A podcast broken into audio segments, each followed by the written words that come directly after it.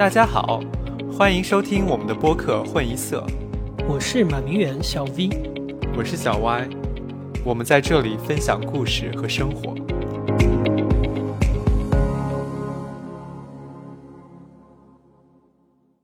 我们接着上一期继续来聊职场话题。首先，请听小 Y 同学分享的另外两个关于同事的故事。好，我想说我的同事 B 先生。当时非常惊人，因为我觉得他每周汇报的东西还不如我们 intern，就不如我们实习的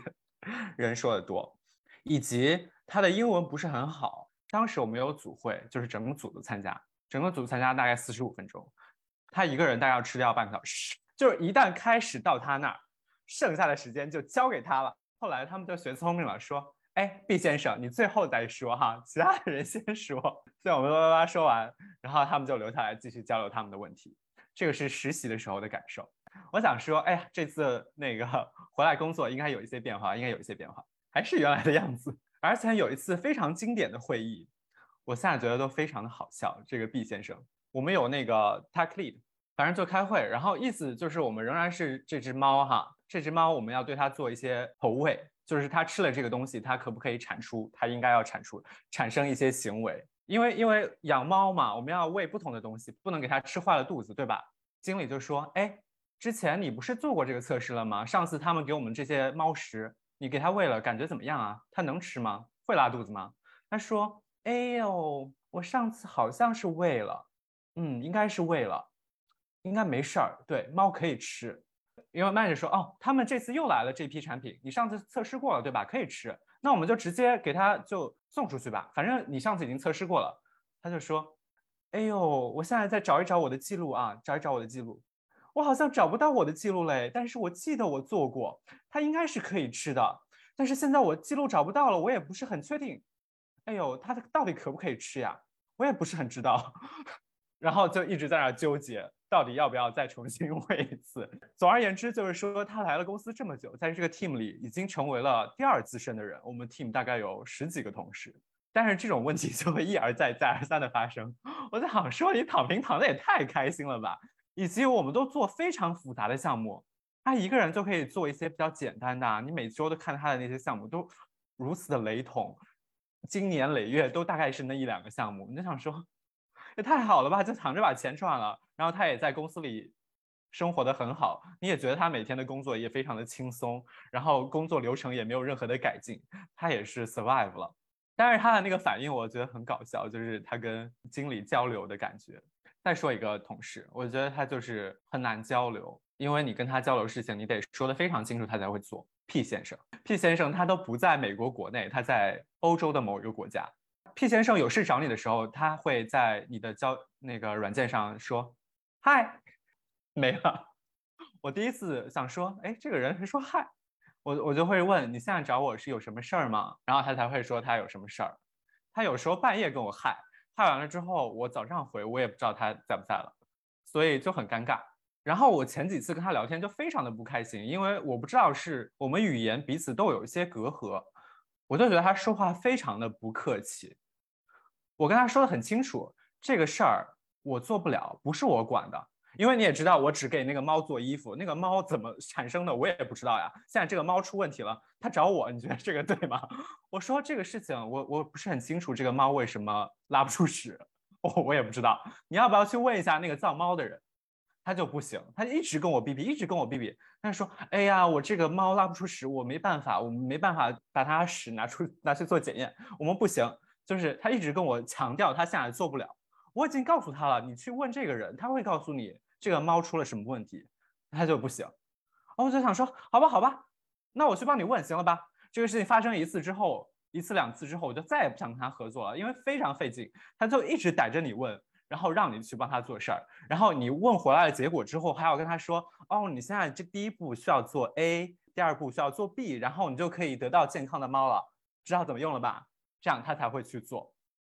所以后来我都会把跟他交流的皮球踢给别人。还好我不太需要跟他 交流太多。然后以及他后来跟我说嗨，我就会说嘿，然后就不管，等他再回我。嗯，大概就是这两两个故事，两个同事的故事。会不会他会给所有人发嗨，然后看哪些人回了，他就会。有可能哦，我觉得他还挺，因为波兰的假期啊，天哪，我说了波兰这个国家，你们如果去了解的话，这个国家的假期是全球第一多的，就没有任何国家比它更多公共假期，所以它经常放假，它还有自己的年假可以请，但是他们特别能拖，这个产品本来五月份我们就应该发布。但是他们就一直不行，一直不行，一直不行，拖到最近 才发布了某一个版本。项目经理就会说：“这次你们这个东西可以发布了吗？”他会说：“No，没了。”听下来，我觉得你们公司好适合摆烂啊。对，其实是你摆烂，没有人可以拿你拿拿你有什么办法，因为大部分情况下不会开除人，你完全是对得起自己的良心。和别人的眼光，因为我们是做 to C 的业务嘛，然后就是会有很多在产品看来，他是觉得是紧急的东西的。就比如说我们最近过节，他就会想要在节日之前提出一些东西啊，这种。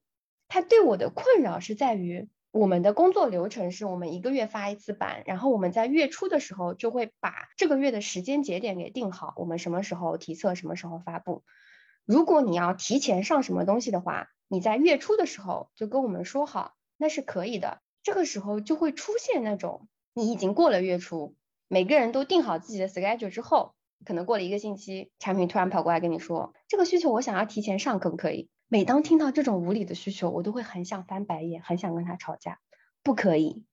已经定好了，不能提前上，提前上了你就要砍其他的需求，然后他每个需求都不想砍。勉强帮他加一下也是可以的，可是会有那种，就是你帮他加过一次之后，他可能觉得你上次加的也很容易啊，你你也就是很很轻易的就加了，那这次我再来找你一下，再加一个，应该也不会怎么样吧？每一次碰到这种打破我时间节点、打破我计划的，不论是产品也好，还是后端也好，我都会好生气。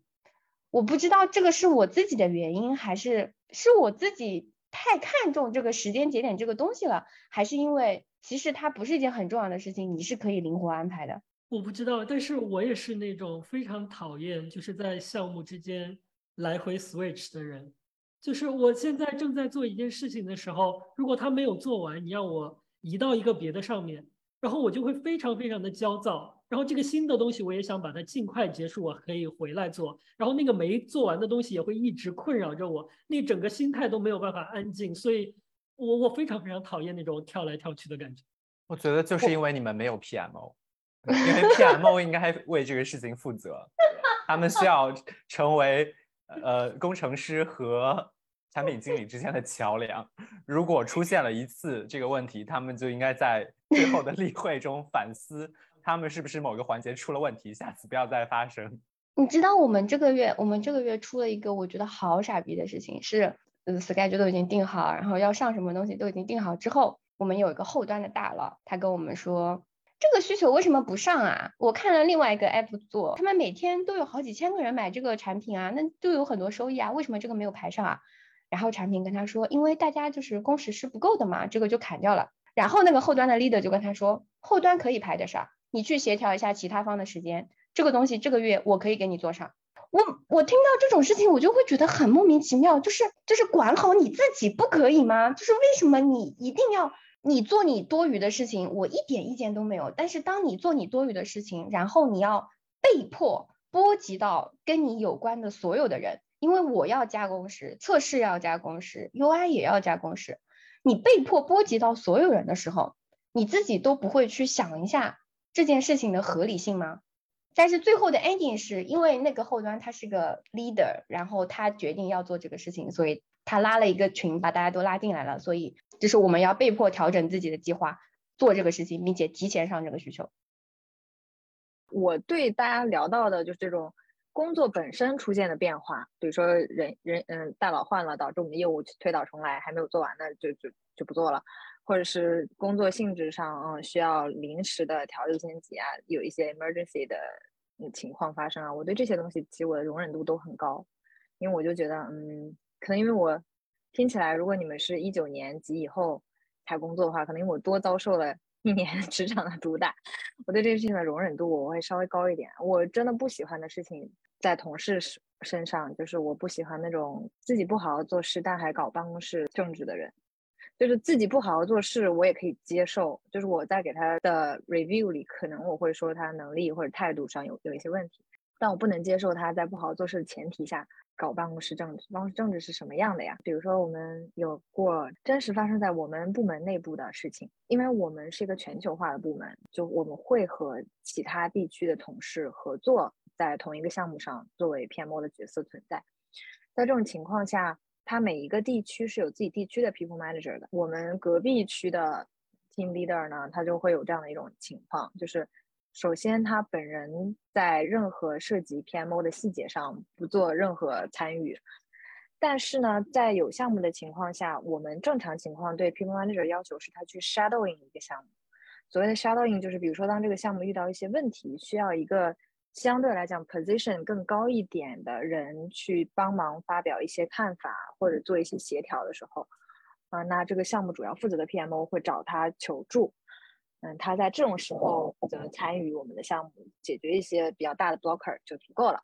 但是呢，我们的这位隔壁区的啊老板，他的所作所为是他把他的名字也加入到项目的具体的 PMO 里去，就想象一种场景是你和他一起搭班。做了这个项目的 PMO，这项目需要两个人力的 PMO，他现在加入进来，那么是不是意味着你一个人至少要承担一点五人力以上的工作？因为他绝对不会去认真做这些具体的工作。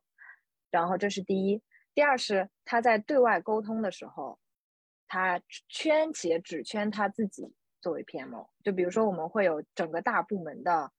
汇报文档，在这个汇报文档上会说项目的 sponsor 是谁，owner 是谁，PMO 是谁。PMO 只圈他自己，然后呢，他和我们的 stakeholder 沟通的时候，就是他去主动找人家一对一的沟通，沟通完以后，他不他不 involve 你，沟通完以后，他带着 stakeholder 和他拉齐的需求回来，安排你做事。有的时候这个事情本身你还会不认同，你可能会给他一些反馈，你说这样做你觉得不对，可能要跟 stakeholder 再聊一聊，他再带着你的反馈回去跟 stakeholder 发表他的 insights，可能这个需求在调整以后再回来找你。对内的时候，他会说你是这个项目非常重要的、不可或缺的一部分啊，非常需要你。但对外的时候，他是这个项目唯一的收口人。然后他在和我们的 global leads 汇报的时候，他说他的他整个人被 fully occupied by this project，所以他没有办法去 monitor 其他的一些 global leads 想要给他布置的一些任务。这些的前提是他不是我们这个团队的直接 team leader。他会绕过我们的 team leader，直接对我们这个团队的同学发表指令。看起来是什么样情况呢？就是 credits 都是他的，他会做和 stakeholder 沟通的所有的 intake session，会对 stakeholder 提很多建设性的意见。嗯，就是刚刚我有提到的，就往 strategic PMO 的方向去发展，带领 PMO 团队去做这个项目的工作。然后你能写出来的你的 outputs 就是。承担一些非常具体的需求项啊，写写文档啊，组织一下会议啊。但其实你回忆一下他描述的这些事情，他所所作所为就是跟 stakeholder 开开会，That's it。然后他就会对外汇报他自己的成绩，就跟你没有关系，没有任何关系，他完全不提你。所以就是这样的人，我们有相对来讲比较 junior 的同事和他合作就很痛苦。他就去找我们的 global leads 反馈了他在合作过程中的一些困惑。我们的 global leads 是这样答复的：他说，嗯，这个人呢，他是一个新的 people manager，所以他在管理上可能有一些经验的欠缺，希望你能帮他成长。我想采访一下大家，就是当你听到有一个人要求你帮自己的非直系 leader 成长的时候，我我不知道你们是什么心情啊？当我的这个 junior 的同学跟我反馈这件事情的时候，我觉得就是。就是 ridiculous。假设我能帮助一个 people manager 成长，帮他完成项目，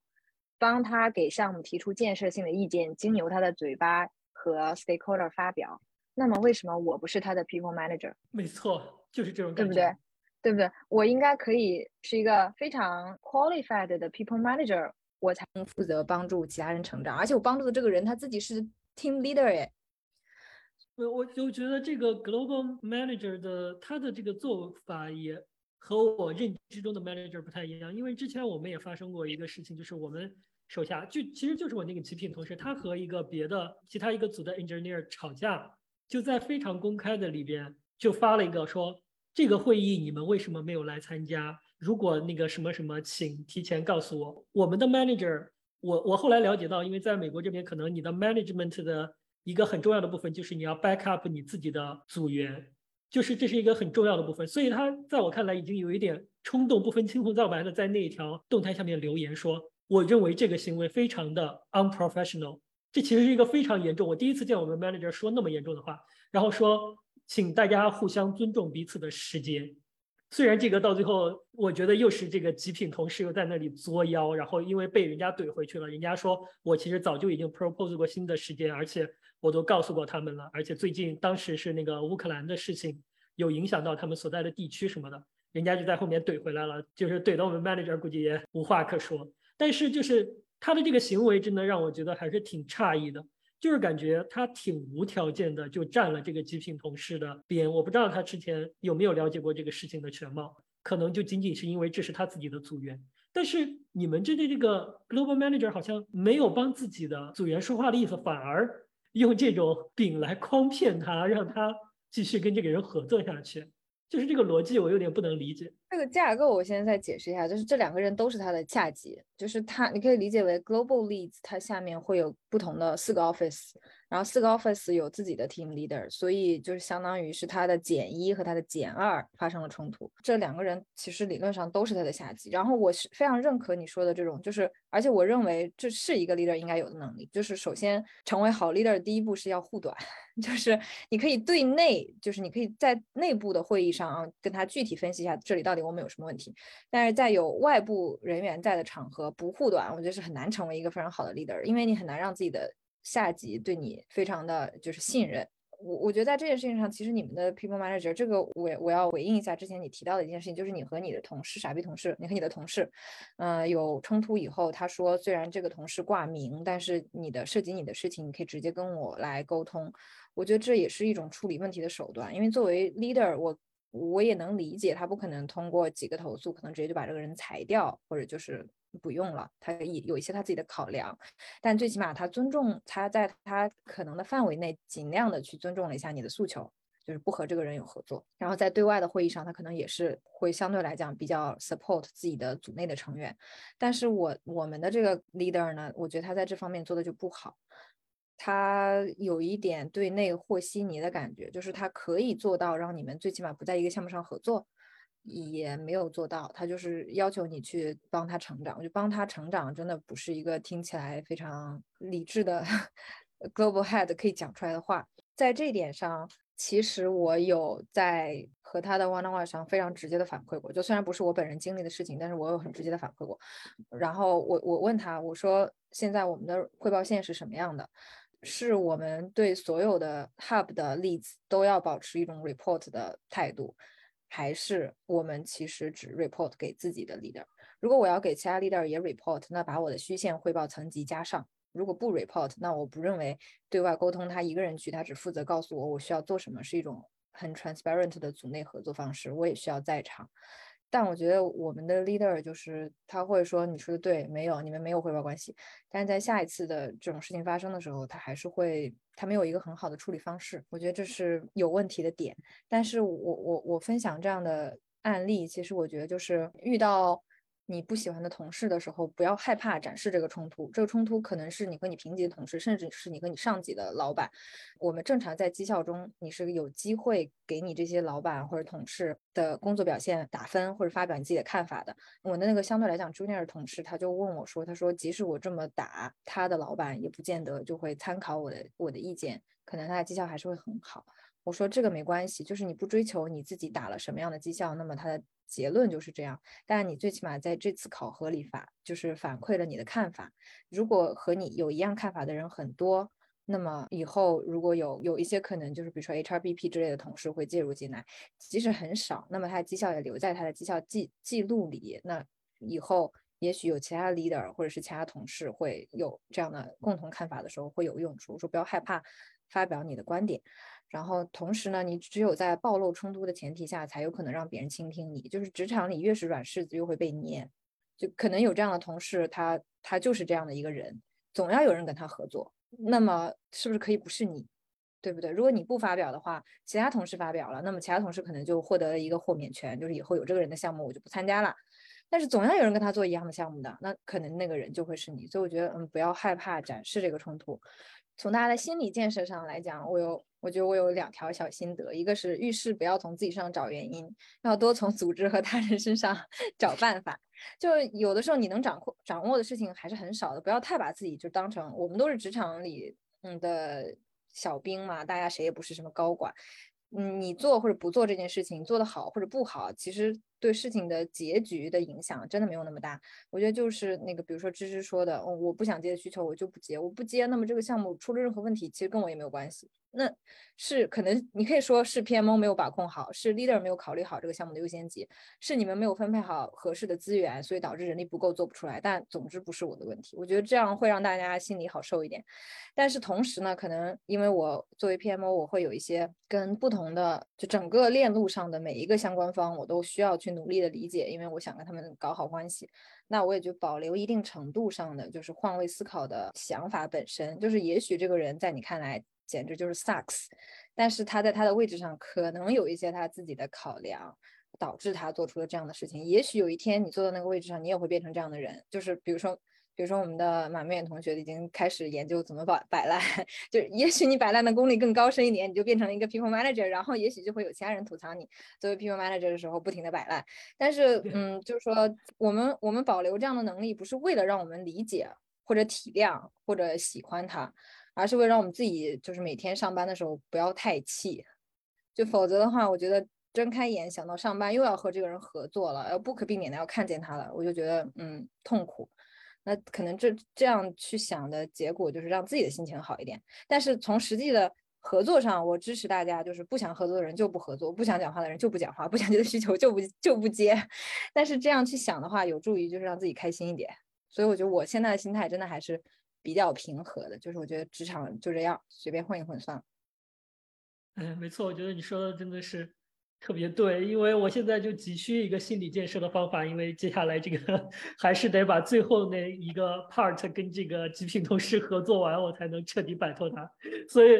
每次跟他去问他一个东西，因为他毕竟在牵头嘛，每次问他一个东西，我都要做很久心理建设。我先预想十八种他会惹火我的回复，但是就最后他的结果比我预想的十八种惹火我的回回复要稍微好一点点。我就说好，他是傻逼，我们不要理他，然后就继续去做自己的事情。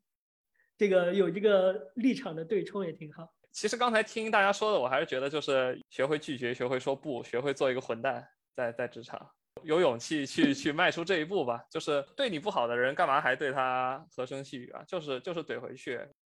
可能在这边职场里边也有去看一些大家的经验分享帖，就是教你怎么去跟那个 manager 正确的 complain 一个人，里边也有提到这一点。就是首先你不能情绪化，其次就是你一定要就事论事。而且我觉得外国人特别相信的一点就是他需要你去讲事实，而不是讲你的看法。你不能说你这个人怎么老迟到，就你觉得他在我们的会上老迟到。但是你可以告诉你的 manager 说，呃，在我们曾经开过的五次会议里边，其中有三次他都迟到了，而最长的一次他迟到了，比如说二十分钟。需要这样去说事实，而不能就是过于情绪化的去表达你对他的抨击，因为可能对这个好像比较反感。对他们有提到你如何，就是完全不能说 I think。就是如果你 complain 一件事情，你就不能说这个这个词儿，你就只能说 it happens that，客观的，你只能用客观的语气来描述这个事情。就是他们还挺讲究这个的，就是有一些约定俗成，所以你作为一个第二语言，有有一点难，还是要学习一下。我觉得外国人很少很少道歉，中国人我觉得是语言上的习惯，就是趋向于会说这个事儿，但实际上这个事情就是因为他延期了，他也不会说，因为在我这儿我遇到一些事情，所以他延期了，他只会说。哦，这个事情我做不完，因为这些、这些、这些，所以延期了。所以他不会道歉。这里我觉得，就我我我只是一个小吐槽，我并没有继续想往下说。一会儿可以芝芝继续说。我因为我现在的合作方有百分之五十以上的人都是外国同学，在跟他们合作的过程中，和中国人合作和外国人合作的对比非常鲜明。我真痛恨。找外国同学 追结果，真的没有结果。就像你说的，他就是很很随缘，他就是比如说我们今天早上十点了一个会，九点半的时候他说，呃，sorry I have personal emergencies，然后就消失了，今天再也不出现了，没有 backup 给你，也没有新的 schedule 给你，就是消失了。而且你后来，比如说你可以从其他途径了解到他的 personal emergency，可能就是跟他的朋友一起去喝咖啡，或者是 whatever。然后他们的年假还很长，就虽然我们是同一个公司，但是他们的待遇真的更好，他们的年假巨长。然后他要休年假的时候，他也是今天他开始请假，今天早上他发一个 message 给你说，嗯，sorry，我有我我我要 on leave 了，就没有了，也没有 backup。然后就当你想去找他的 people manager 要一个 backup 的时候，你会发现他的 manager 也在 on leave，我就一整个大崩溃。我觉得和亚裔合作的作为 PMO 的合作体验真的是远远好于和其他的地方的同学。你比如说我。哪怕他是个日本人、新加坡人，你都会觉得他理解有一些诉求的紧急程度，或理解有一些事情需要根据我们设定好的 timeline 完成。他为此愿意，就是假设他这个过程中确实有一些 personal emergency，但是如果他可以 cover 回来，他就会努力的去 cover 一下。但是，嗯，这个这个观念，我觉得在外国同学那里就是没有。他的他排给你的工作量就是 assume 他可以一直正常的工作，这个过程中出现任何一点意外就没有了。但这个事情的紧急程度是放在次要的，就这个事情再急那不行，那我现在就是有有事情，所以就导致这个项目推进的过程中，我真的会很痛苦。不过有一也有一点点好处，就是这里的人可以接受你项目 delay 的原因是因为某一个关键的 POC on leave，就这些事情可能在国内你是不可想象的，就是。你项目 delay 了的原因就是有一个人请假了。嗯，我觉得国内的 leader 一定会问说他没有备份吗？他没有 Plan B 吗？你们不可以怎么怎么样吗？这个事情没有预见到吗？或者是等等。但是就是我就可以堂而皇之的在我的报告里写，因为某某某 on leave，所以我们没这周没有任何进度。就 That's it。就是，但是从我的个人的这个观感上来讲，我我我有时候真的觉得痛苦。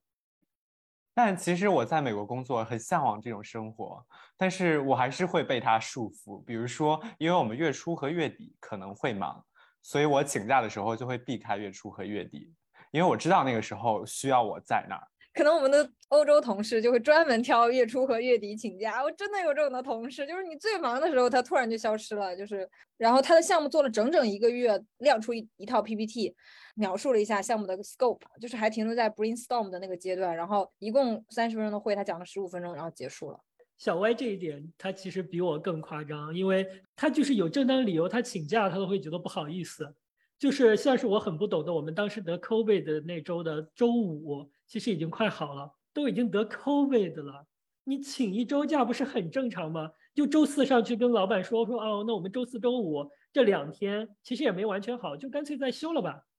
小歪就跑过去跟老板说，啊，周四我可能还是有点不舒服。那周五的话，我可以把这周的所有的工作稍微看一下，把 emergency 再处理一下，就可以开始慢慢的恢复工作了。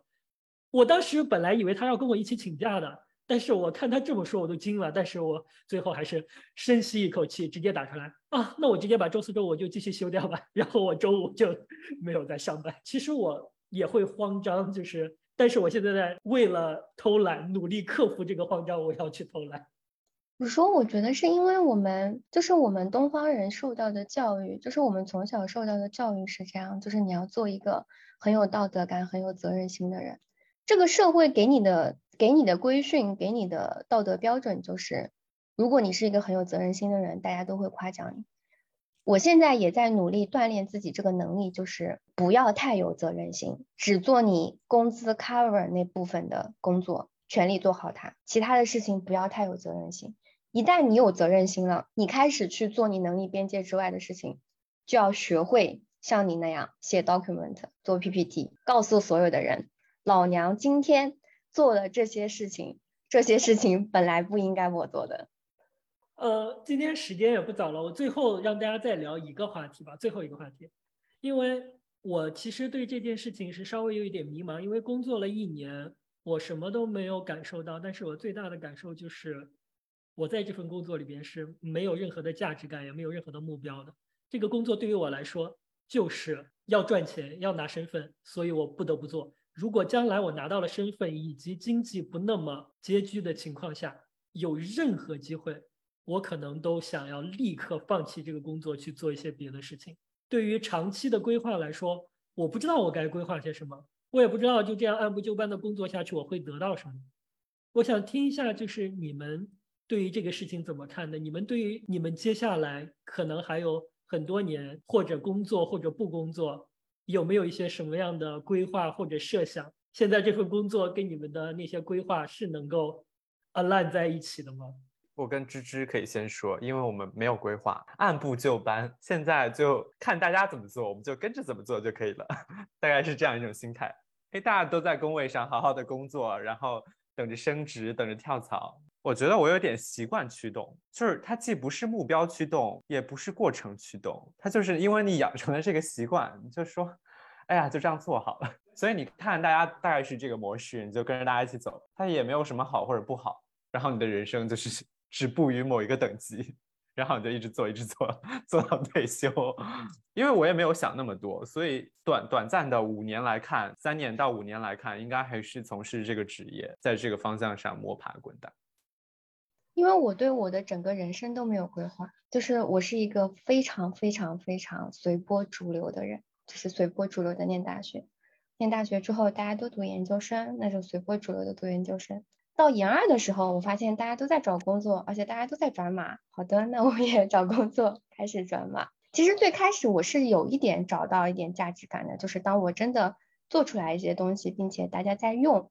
可是当我真的就是经过了这么这么久的迭代之后，发现其实这种价值感不在于我写了什么，而是在于提出想法的那个人。我有的时候会跟别人描述我的工作，我会把它描述成一个。稍微高级的纺织厂女工、服装设计师会把样板打出来，告诉你今天这件衣服要做成这个样子。那我们要做的事情就只是把这个衣服做出来。我就是那个纺织厂一直在做衣服的那个人。其实做出来那个衣服别人喜欢，他只是喜欢他的样子，他不是很关心你到底是怎么把那个衣服做出来的。当我发现就是我大概的工作内容是这个事情的时候，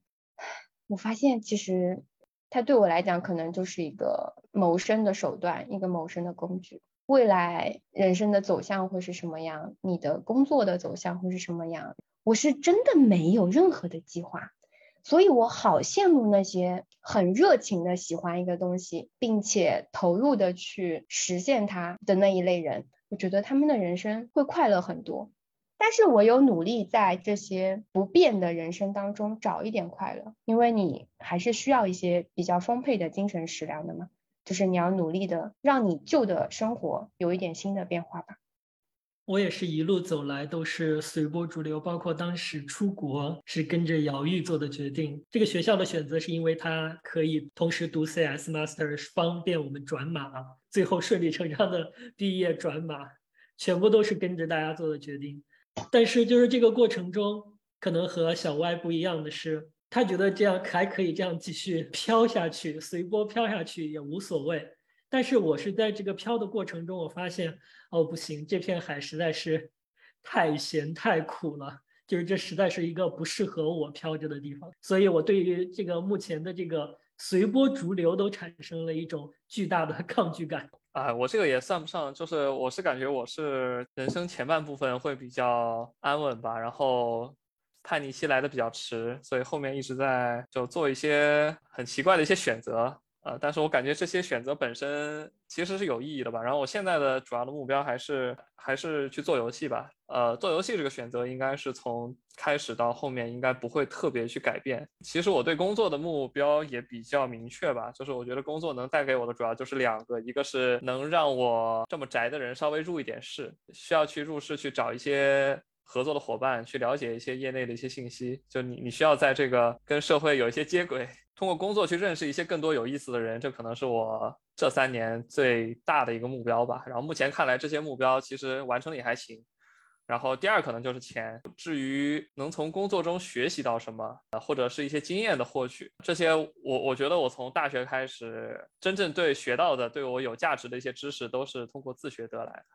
所以我对工作也不抱有什么特别大的指望，就是我能学到一些特别能能对我有帮助的东西。所以目前这个工作暂时我看，在我看来能达到我的目标，然后外界的工作也没有什么能更好的，比起这个能更快速达到目标的，所以对我来说就还 OK，就目前先混着。哎，所以我就觉得很神奇，也不知道是不是我们这一代的时代变了，还是大家的。可能时代和大家的思想都有一些转变，就是我觉得可能上一辈人他对于工作的态度好像并不是这样。大家都经常喜欢听到一种说法叫做在工作中成长，但是我觉得至少今天我们在这儿的五个人，好像并没有人真的觉得在工作能中能够得到什么真正的成长。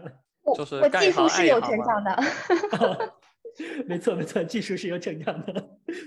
就我们上一辈，他对工作有一种很天然的热情跟责任心。我觉得也可能是在在那个时代，其实整体的路径还会比较单一吧，不像现在，大家能从各个方面有一份独特的属于你自己的路去走。可能在这个基础上，大家就不会呃再过多的去参考，就是和所有人去一起走一样的路。即使是刚才说随波逐流的各位，我觉得你们的很多选择也是非常独特、独属于你们的一些选择。就我感觉，每个人把工作当成一种什么样的工具是不一样的。就是有的人，比如说像稀饭这样，他本身的职业规划可能就在游戏这块儿，然后呢，他工作本身可以成为他通往他的这个职业目标的一个桥梁，所以他可能从工作中可以获得一些，那以后他的。最终的职业规划或者兴趣爱好所在的这样的一些收获，有一些人就我我我觉得可能就是比如说小歪啊、芝芝啊，就是工作可能就单纯的只是一份工作，是生活啊可能要有的一部分啊。我我又不能不工作，那我就工作啊，工作我也不没有说过多的希望这份工作带来什么样东西，就是只要它是一个嗯让自己觉得还可以的状态就足够了。我的话呢，我我的工作本身完全不能支撑我实现我的，比如说职业规划的兴趣。我认为我没有办法坚持在这样一份工作上干到我退休，我觉得我干不到。所以我工作唯一能够提供给我的事情，我觉得就是钱。没有了，就是我工作的意义就是挣钱。就我跟你们说什么啊，这个工作和人打交道，我也挺喜欢和人打交道的。啊，这个工作有一些 solution design 的东西，我喜欢 solution design，这些东西都可以屈服于钱，永远排在后面。就是在我，比如说在两份同样的工作摆在我面前的时候，我可能会考虑，嗯，可能这一份是 solution design 的，或者这份和人打交道更多，我选择这一份。但如果他们两个在钱上是有区别的，我会我就不考虑其他因素了，钱考虑。对我考虑钱，只考虑钱。就我对这份工作的终极目目诉求就是让我早点退休。就我没有什么十年规划，我希望十年的时候我已经不再工作了。我我我没有那么长的职业 生涯规划，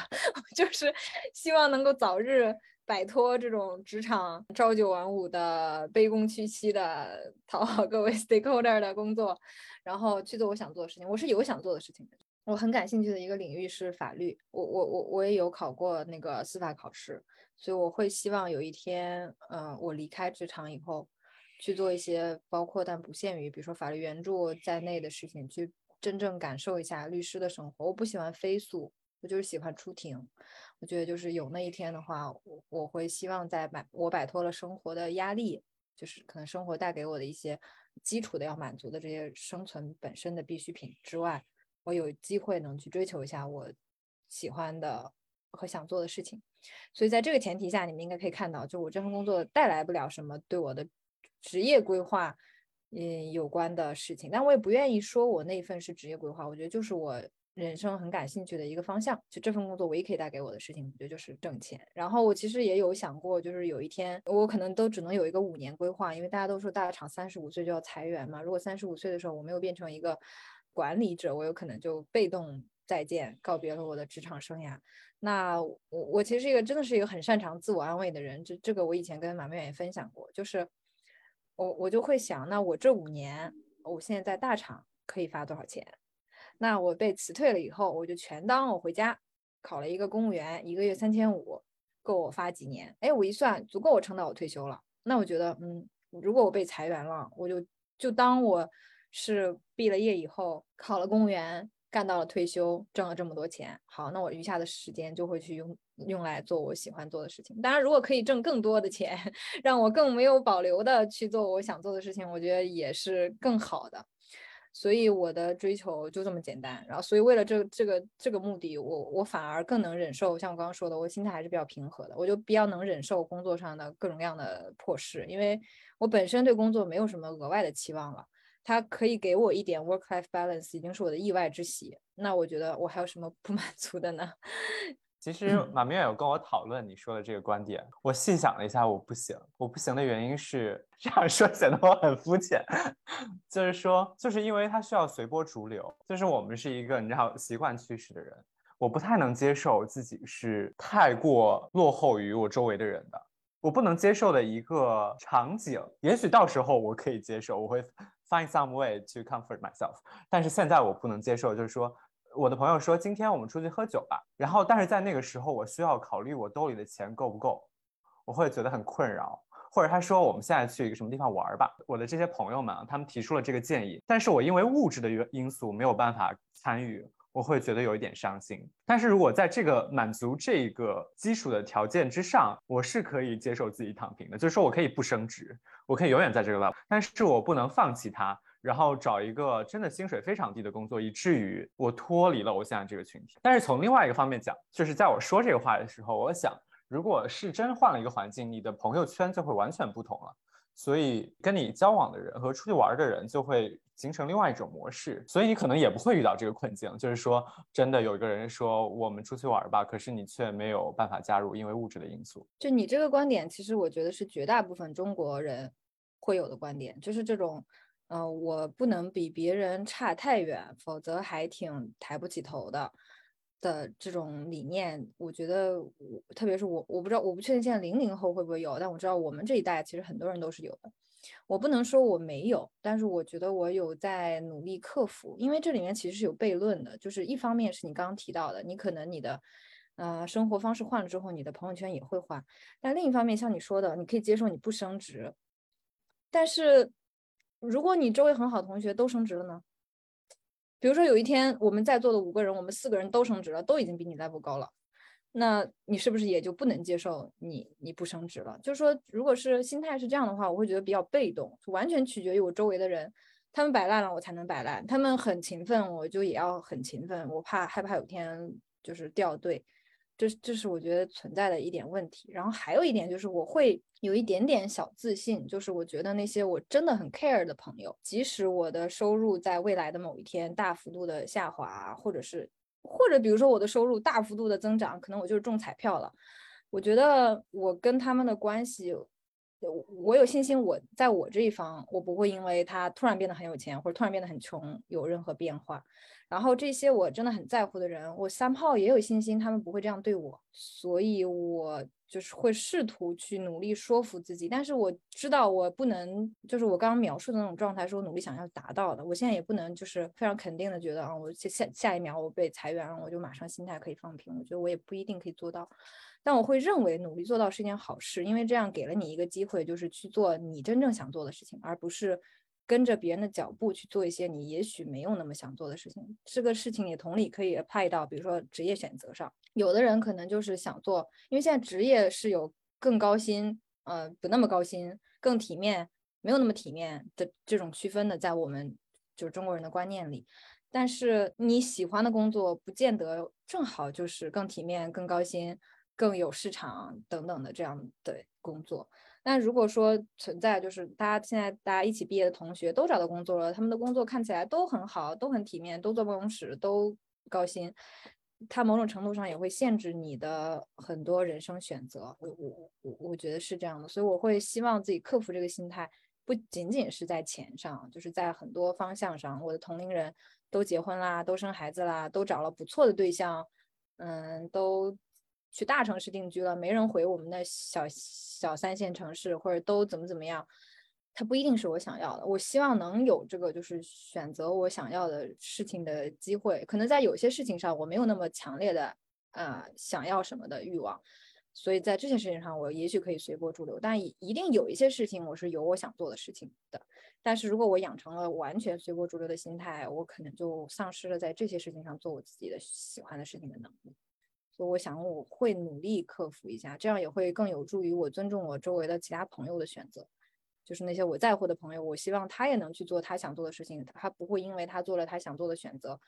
担心和我之间产生像你刚刚说的那样，就是产生一些沟壑或者等等。没错，就像你说的，我觉得我就是我不知道我真正不能躺下来的心态是什么样。虽然我就是可能是在座里边就是叫的最凶的，我一定要赶快脱离这个工作，但是实际上我也跟呃小歪和菲菲说过，如果现在真的有一天让我辞掉这个工作，去做一份很低薪的或者甚至不工作，虽然我一直嘴上说那是我最想要的，但是扪心自问，我好像。做不出来这种事情，我不知道给出这个 offer 哦。我说等三年以后我们拿到身份了，正好我们的股票一卖就可以买房了，你就可以在家 gap 两年，随便想做什么都可以。他可以说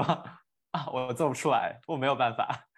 对我，我我就是我不知道，我还没有仔细的分析过我的心态，就是我不知道是什么在阻挡我，但是。让我思考了一下这个情景，我就觉得虽然我很想要这么做，但是我做不出来。我跟我妈有聊过这个问题，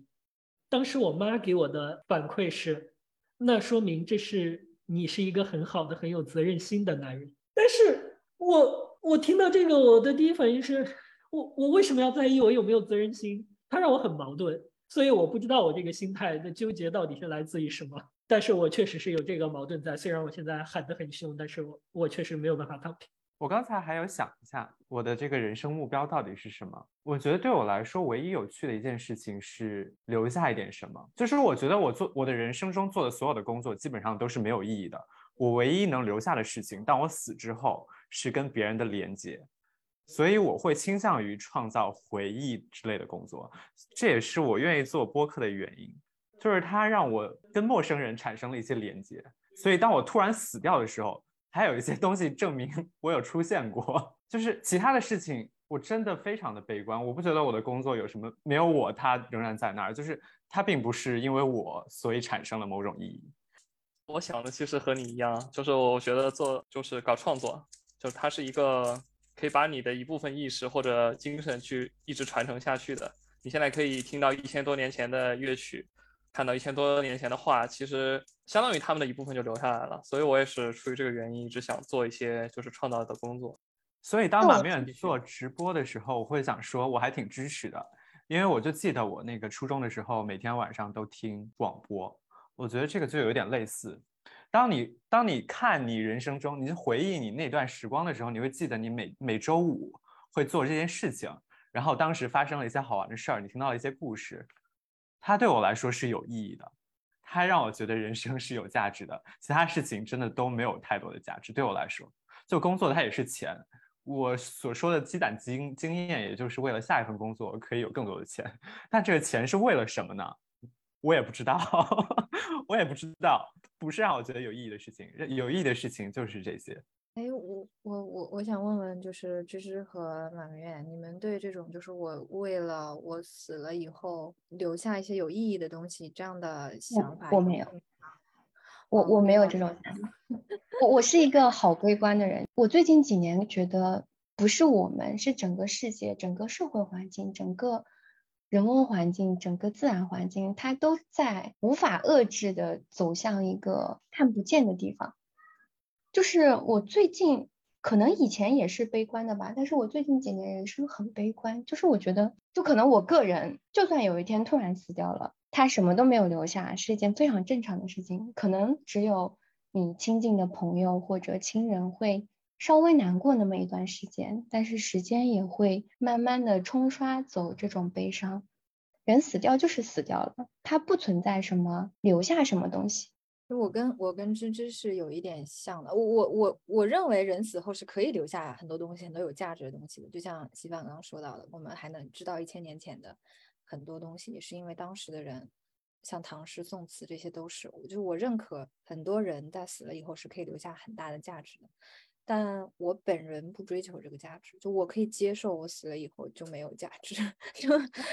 因为我觉得。是这样，就是我死了以后，我有没有价值，对我已经没有什么意义了。可能会有价值的是对我死了以后的那些人，就是可能比如一千年以后的人，但我好像不是特别 care 他们，所以就有没有那一千年以后的人，我都不能肯定了。所以我觉得这不会是我，我我可能就是追求我活着的每一天开心，享受我想过的生活就够了。然后这个生活可能就是碌碌无为，但只要我开心，我觉得我还挺满意的。等一下，让我先做一个小小的纠正，就是说我刚才有一点口误，其实是并不是为了我死后留下什么，我只是说在别人的一段人生中承载一些回忆是一件很有趣的事情。对我来说，他不需要跟我几十年之后仍然认识，他甚至都不需要跟我认识，只是我觉得我的观点在某一个时间段内传到他那儿，跟他产生了一些共鸣，这件事情让我觉得很有意义。并不需要我死后他还记得我，可能是在别人的人生中留下了一些什么样的影响吧。我我不知道这个是不是一个很巧合的事情啊，刚好分成了男生组和女生组。因为我是有一点在意，就是死了之后想要给这个世界留下点什么的。怎么说？这应该是我小的时候，就是还是中二时期，天不怕地不怕的时候最大的一个梦想。到后来的话。我渐渐的放下了这个梦想，是因为我觉得它太难实现了，并不是我不想，没有办法留下什么的时候，确实最重要的只能是自己每天的心情了。但是你刚刚是不是潜意识的，就是把你想要留下的价值分了一些等级？就是你可能觉得，打比方，你现在记了，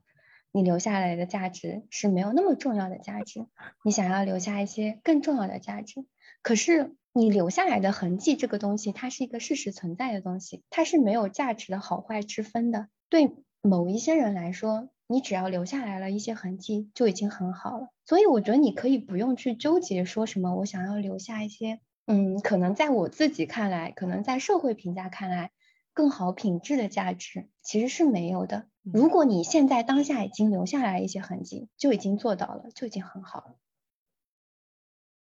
我觉得这个话题还蛮有意思的，但是应该其实跟今天的话题相关性没有那么大。我感觉是大家是在聊价值观，就是比如说刚刚小歪说的那个点，他希望和人产生一些连接，然后让别人在听到他的一些事情，或知道他跟他有一些。经历的过往里觉得很有价值，这样的事情让他有成就感。那我其实刚刚有说，比如说我以后希望去做法律工作者，也许我会考虑做一些法律援助。其实这个事情也是可以让我和别人产生连接，甚至可以给别人带来很多帮助的。但是我可能我的出发点就是给我获得成就感的是个事情，不是说别人觉得他的生活因为我得到了一些改变，而是我通过这些事情证明了我我可以做一些这样的事情。就是你去做了这件事情，它就很有价值了。对，就是虽然这个事情本身听起来性质很像，就是大家都会和其他人产生一些连接，或者都会三炮帮助到别人，但是好像我们的出发点不是特别一样。就是小歪的出发点是其他人的感受可以给他一些正反馈，那我的是我自己的感受会给我一些正反馈。嗯，但我觉得都没有任何的问题，就包括。满明远，你你希望你产生的给这个社会的价值是更大的、更深远的、更正向的，或者更，我觉得也也也都没有问题吧。这这这这这真的是大家价值观上稍微有一些区别，但我不知道是因为我和芝芝是女生，还是就是我们恰巧分成了两派而已。那大家还有什么想补充的吗？我有一个话题还没有请人，但是我想要聊人生的最后一天。不是今天不是说上班一周年吗？为什么？他们聊得很尽兴了，我先预告一下，就是你们想来上啊，就来上啊。哦，可一会儿可以说那个，要不先把结尾录了吧？我觉得够了，对吧？够了，差不多。嗯，好吧，好吧，那今天的结束语我们就交给小歪吧。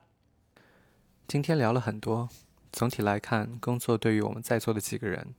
都不算是我们人生的重心所在。无论把它当成维持生活不得不做的事情。还是把它当做通向未来梦想的跳板。我们在职场里还是想保持着一份清醒，思考和提醒自己工作的最终目的是什么，不想过多的赋予工作它本身不具备的宏大意义。着眼于现在，着眼于生活，拒绝 PUA，拒绝被工作定义。最后，祝大家工作和学习愉快。听你说话都要睡着了。最后，祝大家工作与学习愉快。感谢你的收听与订阅，我们下次再见。